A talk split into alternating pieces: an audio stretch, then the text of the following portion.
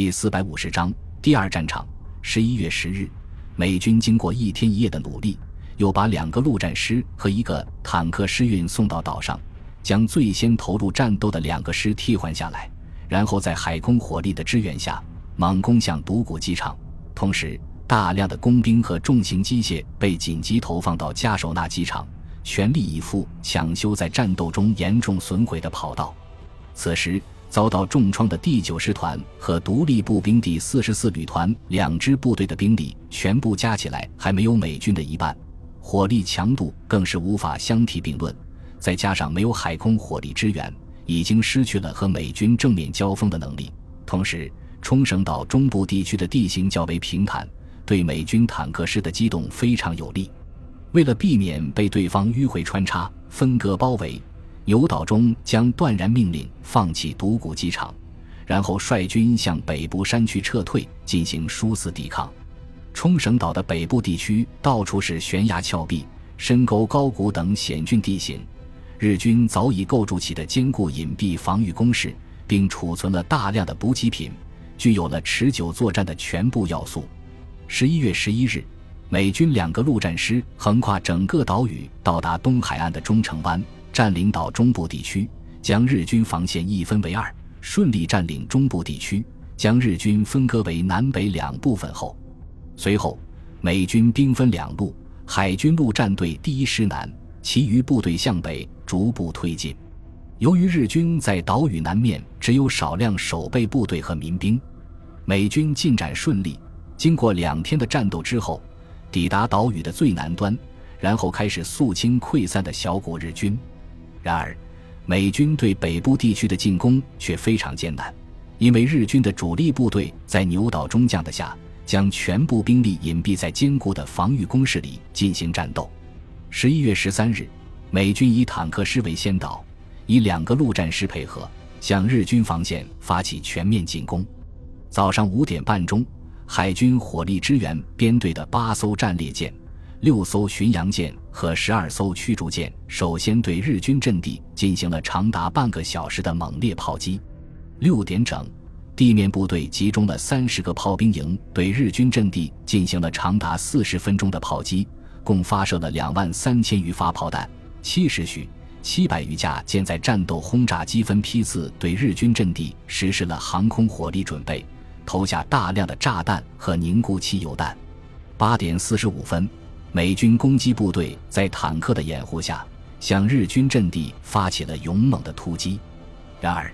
日军利用坑道躲过了美军的轰击，损失微乎其微。当美军炮火刚刚开始延伸射击，地面部队展开攻击队形的时候，日军在军官的指挥下，井然有序地从坑道进入地面阵地迎击美军。日军首先用凶猛的机枪火力压制美军步兵，用密集的反坦克炮阻止对方坦克接近，然后派出大批敢死队员怀抱炸药，采取自杀攻击方法炸毁美军坦克，然后出动大批步兵，全力突击失去坦克掩护的美军步兵。猝不及防的美军在日军冲击下节节败退，死伤将近五千余人。最后，全凭后续部队的重炮和海空优势火力，才将日军攻势遏制。美军经过短暂的休整之后，再次发起进攻，但是日军总是利用坑道躲避美军的轰击，然后再进入攻势迎战，将美军的攻势一次次瓦解。日军充分显示了其顽强的战斗意志，每一个山头、每一个碉堡、每一个坑道，甚至每一块岩石，美军都必须经过多次血战。才能夺取下来。激烈的战斗整整进行了五天，美军居然只把战线推进数百米远。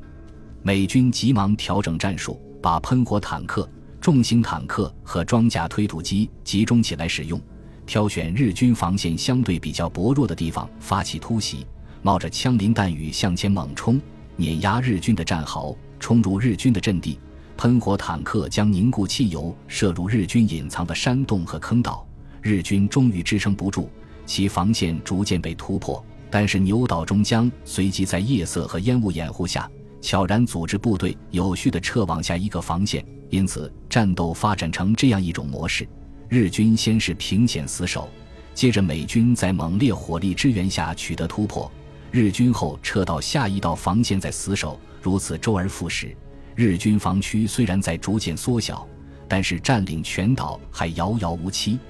与此同时，九州岛上日本陆海军航空兵为了支援岛上的守军，连续组织了几次较大规模的特工作战，妄图迫使美军舰队后撤。然而，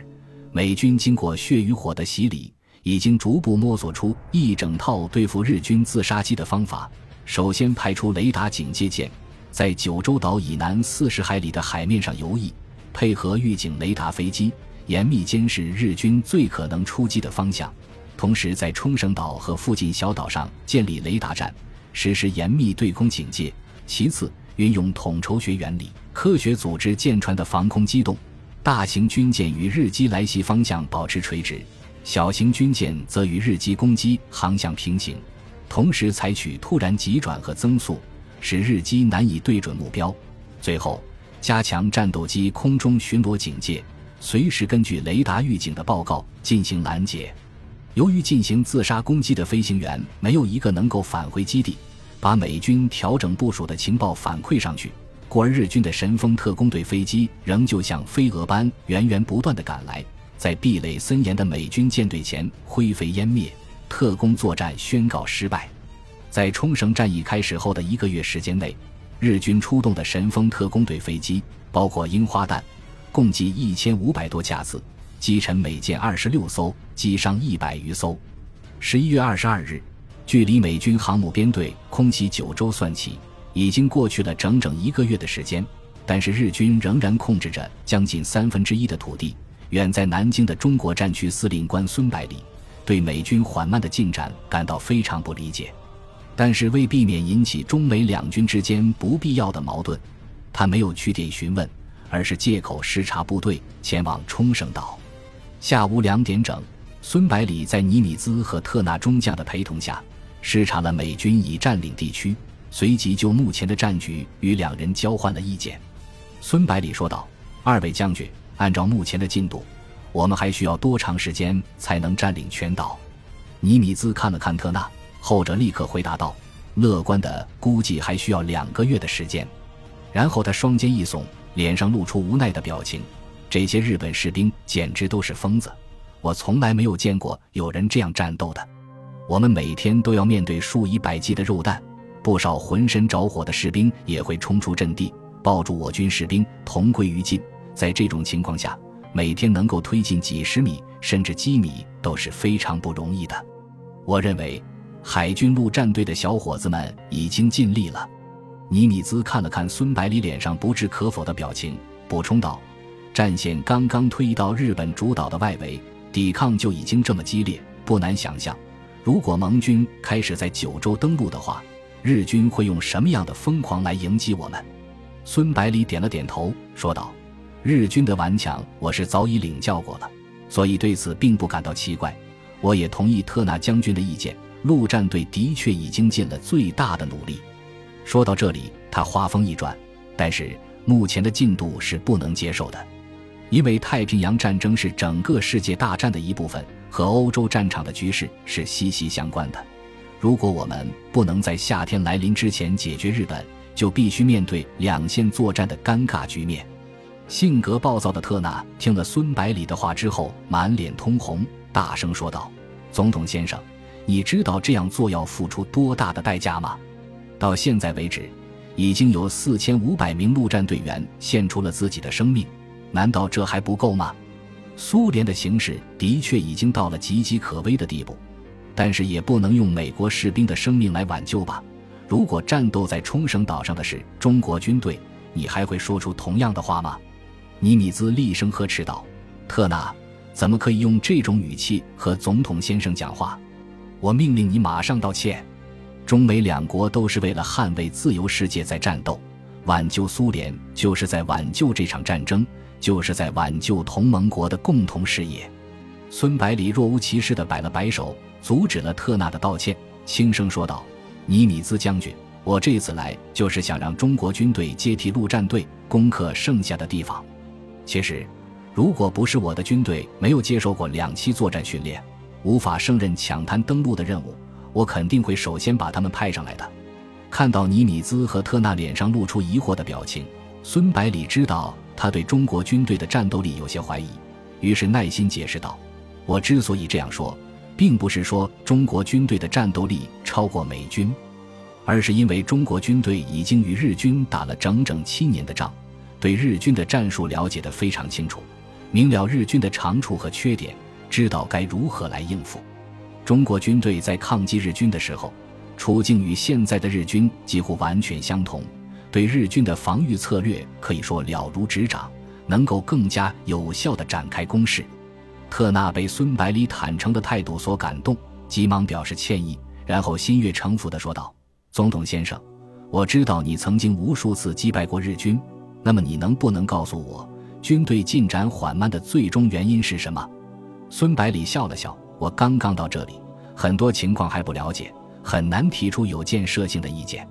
不过有三点是可以肯定的：第一，战术过于单调，总是先海空火力急袭，然后排炮轰击，最后再出动步兵突击，这一套已经被日军完全掌握了，从而可以轻松应付；第二，攻击点太少，应该在正面进攻的同时，在日军侧背实施登陆，使日军陷入腹背受敌的境地，自然不战自溃。孙百里看了看特纳和尼米兹，一字一顿地说道：“第三点意见比较尖锐，也不一定正确，仅供参考。我认为，攻击部队过分依赖火力支援，缺乏牺牲精神。日军是凶悍的、顽强的，如果想击败他们，从心理上打垮他们，就要比他们更加凶悍、更加顽强。”出乎孙百里的预料，特纳非但没有出言反驳。反而与尼米兹一起缓缓点头，总统先生的意见非常正确。陆战队的确是过分依赖火力支援，已经不知道如何独立战斗了。尼米兹表情严肃地说道：“总统先生，请您收回出动中国军队的命令，仍然美国海军陆战队来完成剩下的任务。”孙百里轻轻摇了摇头，缓缓说道：“尼米兹将军，我让中国军队接替海军陆战队。”并不是单纯想加快进度，而是想把抽调出来的陆战队投入九州岛，开辟第二战场，直接向日本的心脏地带发起攻击。我刚才已经说了，中国军队欠缺的是抢滩登陆的两栖作战经验。只要陆战队能建立稳固的滩头阵地，接下来的任务就可以全部交给他们来完成。尼米兹脸上露出难以置信的表情，反问道。日军在九州岛上的驻军数量肯定非常庞大，而我军一次最多只能输送四到五个师的兵力过去，很容易被其击溃。另外，日军航空兵还没有完全丧失战斗力，对我们的舰队也是个威胁，不能等闲视之。我认为应该在全部占领冲绳之后，把这里建立成稳固的前进基地，然后再登陆九州，这样比较稳妥。孙百里回答道。攻敌不备，出其不意，这是《孙子兵法》的要诀。日本统帅部看到盟军久攻冲绳不下，肯定想不到我们会冒险攻击兵力更加雄厚、面积更大的九州岛，所以成功登陆的机会比较大。接着，孙百里把自己的计划和盘托出：第一步，派遣一支高速舰队，对九州沿岸的日本海军基地实施封锁布雷。使联合舰队的残存舰艇无法出海。第二步，空军对九州境内乃至日本全境的航空兵基地进行持久而猛烈的空袭，削弱其自杀攻击的能力。第三，登陆编队首先以两个陆战师抢滩登陆，然后把犹太军团的两个装甲师输送过去，直接向日军纵深实施突击。第四，从海空两路把后续部队和物资输送过去，与日军决战。最后，孙百里信心十足地说道：“在没有制空和制海权的情况下，日本陆军独木难支，绝对不是我军的对手。九州一下，日本的末日也就为期不远了。”本集播放完毕，感谢您的收听，喜欢请订阅加关注，主页有更多精彩内容。